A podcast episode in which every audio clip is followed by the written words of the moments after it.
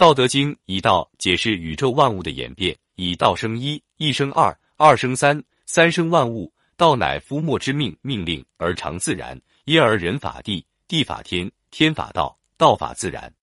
道为客观自然规律，同时又具有独立不改、周行而不殆的永恒意义。《道德经》书中包括大量朴素辩证法观点，如以为一切事物均具有正反两面，反者道之动，并能由对立而转化，正负为奇，善负为妖，祸兮福之所以，福兮祸之所伏。又以为世间事物均为有与无之统一，有无相生而无为基础，天下万物生于有，有生于无。天之道，损有余而补不足；人之道则不然，损不足以奉有余。民之饥，以其上食税之多；民之轻死，以其上求生之厚。民不畏死，奈何以死惧之？道家对中国文化的贡献是与儒家同等重要。只是在政治思想上，亦为表显，亦为裹藏之别而已。而道家在理论能力上的深厚度与辩证性，则为中国哲学思想中所有其他传统提供了创造力的泉源。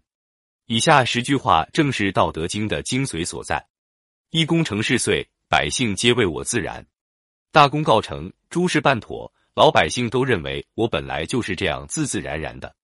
也就是说。完成工业的过程没有受他人强制的感觉，是人们的本性使然。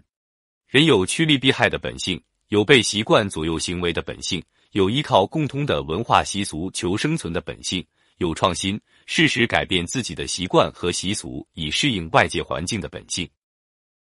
顺着这些本性去完成工业，人们会觉得原本就如此，很顺当，不会有牵强和被强迫的感觉和不满。完成功业也就自然而然。二圣人之道，为而不争。夫为不争，故天下莫能与之争。领导者的行事原则是做而不争夺。正因为不争夺，所以普天之下的人们都无法与之争夺。正如老子所言：“上善若水，水善利万物而不争，处众人之所恶，故几于道。天之道，利而不害；圣人之道，为而不争。商场之高手。”也为而不争，不争者之所以反而得胜，正是因为他的所作所为符合人之本性，利人而无害于人，善得人之助，故能不争而胜。三之止可以不殆，夫为不盈，故能避而心成。知道事实终止，可以不陷入危险的境地，因为没有达到满盈的程度，所以能够在事物趋于破旧的时候浴火重生。老子认为，物壮则老，是谓不道，不道早已。事物发展壮大而达到满盈的程度，就必然逐渐走向衰老死亡。就是说，它渐渐不再近于道了，不近于道就会早衰亡。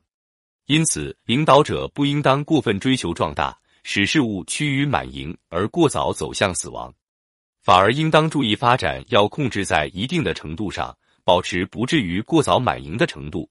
因而能够从容创新，使事物在破旧死亡之前能够浴火重生、脱胎换骨，而处于有足够发展空间的新状态，因而能够继续发展。自知人者智，自知者明；胜人者有力，自胜者强。知人的人具有睿智，自知的人算是聪明。能胜人的称得上是有力量，能自胜的人才算得上是强大。因此，《吕氏春秋》先几篇曰：“故圣人者。”必先自胜，欲治人者，必先自知。自知篇曰：存亡安危，勿求于外，勿在自知。败莫大于不自知。一个管理者如果缺乏自知之明、自胜之功力，就很难知人善任而进行有效的管理。毛泽东曾说过：“无于尽人，独服曾文正。”蒋介石也将曾国藩作为自己的人生楷模，处处效法。独树一帜的曾氏之学。是对中国传统优良文化的传承和发展，是他修身齐家治国平天下大智慧的凝结。曾国藩一生用将则胜，自将则败。曾之用兵，靠敬与诚两字，广得人才。一旦委以全权，用将得当，屡建大功，胜则自傲，自将而遗失身手，屡战屡败，至于数次自杀未遂。正是这些磨难和经验教训，使他逐渐明了知人者智。自知者明，胜人者有力，自胜者强的哲理，达到依天照海花无数。高山流水心自知的人生境界，能够自胜而拥有强大的人格力量。